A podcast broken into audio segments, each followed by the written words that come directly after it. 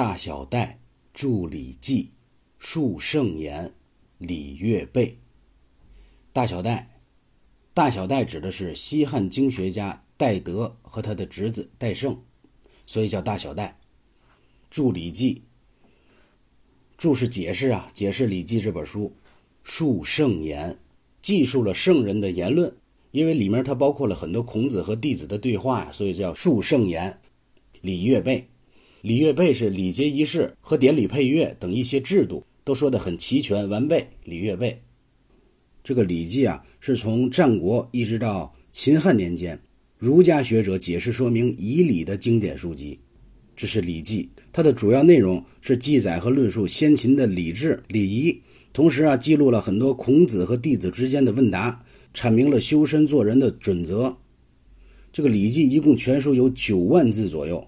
它包含的门类啊是非常繁杂的，内容非常多，包括政治、法律啊、道德呀、天文、历法、音乐、地理、日常生活很多很多方面。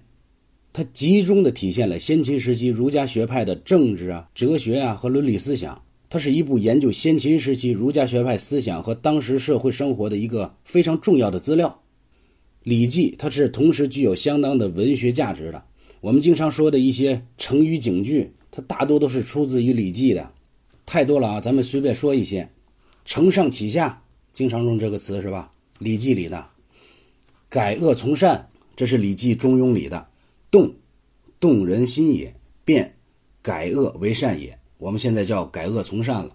还有“半途而废”也是《中庸》里的“君子遵道而行，半途而废，五福能已矣。”意思是有一些品德还不错的人呢，他能够按照《中庸》的。道理去做，但是呢，都半途而废了，不能够坚持下去。而我是绝对不会停止的。五福能已矣，学圣贤不能够半途而废。然后不共戴天，这是出自《礼记·曲礼》的“父之仇，夫与共戴天”，这是形容深仇大恨的。还有形容才疏学浅的孤陋寡闻，哎，出自《礼记》。后来《三国演义》里也有用到啊，某孤陋寡闻，不足当公之见。就说我没有什么学问呢，不足以让您去推荐呢。在《礼记》中，原文是“独学而无友，则孤陋而寡闻”。独学啊，独自学习而不了解外部的动向，没有人切磋呀，则孤陋寡闻。形容就是见识不多，有井底之蛙的含义。所以说，良师益友啊，是你了解外部世界的一个桥梁，也是你不断完善自己的一个标尺。一个人学习而不接触外部的环境，那是行不通的。只有和同学、老师啊共同学习，和朋友一起集思广益、取长补短，才能够弥补自身的缺憾，并且获得更多的知识。所以孤陋寡闻在《礼记》中是这么来的。还有我们经常听到的“生财有道”，这是出自《大学》里的。原文是：“生财有大道，生之者众，食之者寡，为之者急，用之者疏，则财恒足矣。”这是说创造财富啊，有一个大的原则：生产的人多，消费的人少，创造的速度啊特别快，然后使用的呢很舒缓，这样国家的财富就可以经常的保持充足了。这是出自《大学》里论述治国平天下的，发财致富有一个好方法呀。国家没有无业游民进行生产的人呢，就会增多；朝廷中如果没有不切实际的一些官位，那靠政府吃饭的人就一定会减少了，不耽误农事生产的各个阶段。农民生产自然就会勤快，量入而出，意思是根据收入的多少来决定开支的一个限度。理财的人呢，就可以从容不迫了。这也是我们中国儒家在两千年以前提出的那个小康大同的那个政治思想了。生财有大道，简单的解释：从事生产的人多，消费的人少，生产的速度快，用的慢，所以国家才能够富强。这就是生财有道。我们现在理解这个生财有道。理解的是不是太狭小了？还有我们经常听到的“格格不入”，其实原文是“汉格不入”啊。汉格就是互相抵触，形容彼此的意见啊完全不合。这类的成语还有很多，咱们不一一列举了。你像“违法乱纪”啊，原文是“坏法乱纪”；“男女有别”、“仁至义尽”、“失道尊严”，啊，简直多的说不完。这都是出自《礼记》的，所以说《礼记》对我们的影响啊是非常大的。而且《礼记》啊，还善于运用生动的故事去阐述一个深刻的道理，让人能够一目了然。而且它的结构非常严谨，气势也很磅礴，语言方面呢，而且还是言简意赅的。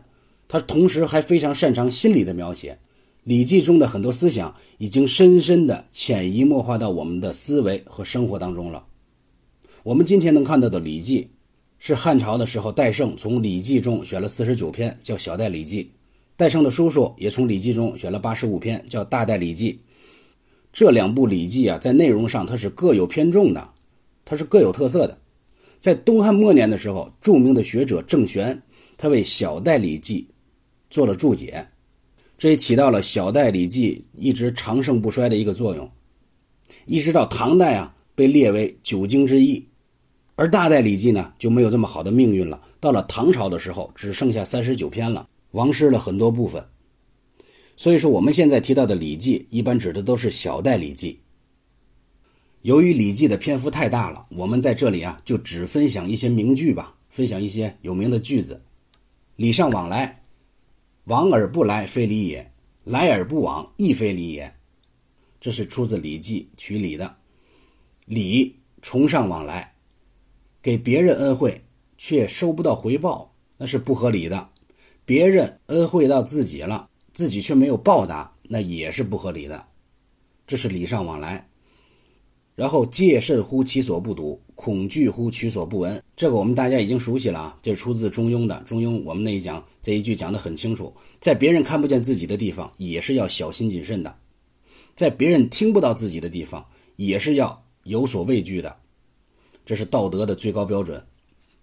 再说一个，一张一弛，文武之道，这是出自《礼记杂记》的。一张一弛，文武之道，这是说宽容。和严厉相结合，这才是文王武王治理国家的最好方法了。一张一弛，文武之道。最后再说一个：大德不观，大道不弃，大信不约，大实不齐。这是出自《学记》的。大德不观，这是说德行很高的人呢，他不限于只担任某种官职。大道不弃，普遍的规律，它不仅仅适用于哪一个事物。大信不约。他有大信实的人呢，是用不着他发誓后才相信他的，用不着大信不约，大时不齐，是说我们的天呢有四季的变化，不需要规划，他一定会守时的。大时不齐，我们这个《礼记》啊，一共是有四十六篇的，里边的内容啊可以说是非常杂，单独都可以成书。就像我们之前讲过的《大学》《中庸》，这四十六篇啊，从曲礼开始，一直到丧服四志结束。但是因为曲礼、唐宫和杂记这三篇的内容啊太长了，所以大部分的版本啊就把这三篇分成了上篇和下篇，所以也有四十九篇这个说法。有的人说《礼记》是四十六篇，有《礼记》是四十九篇，都没有错啊。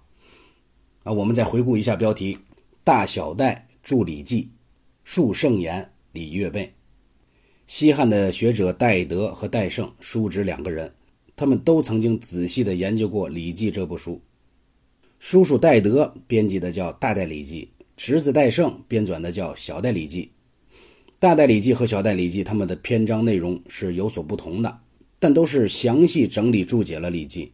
他们都忠实的记载了圣人的言论，其中各种礼仪礼节，还有典礼乐章的一些制度，都记述的非常的详细和完备，能够使我们后代人呢，充分的了解了前代的典章制度以及礼乐文化的精神和意义。我们中国的传统礼仪道德呀，其实大部分一直到现在仍然是有用的，依然是有益的。所以我们要从这些有益的成分当中去吸取营养，身体力行啊！这就是我们今天所讲的“大小戴助礼记，树圣言，礼乐备”。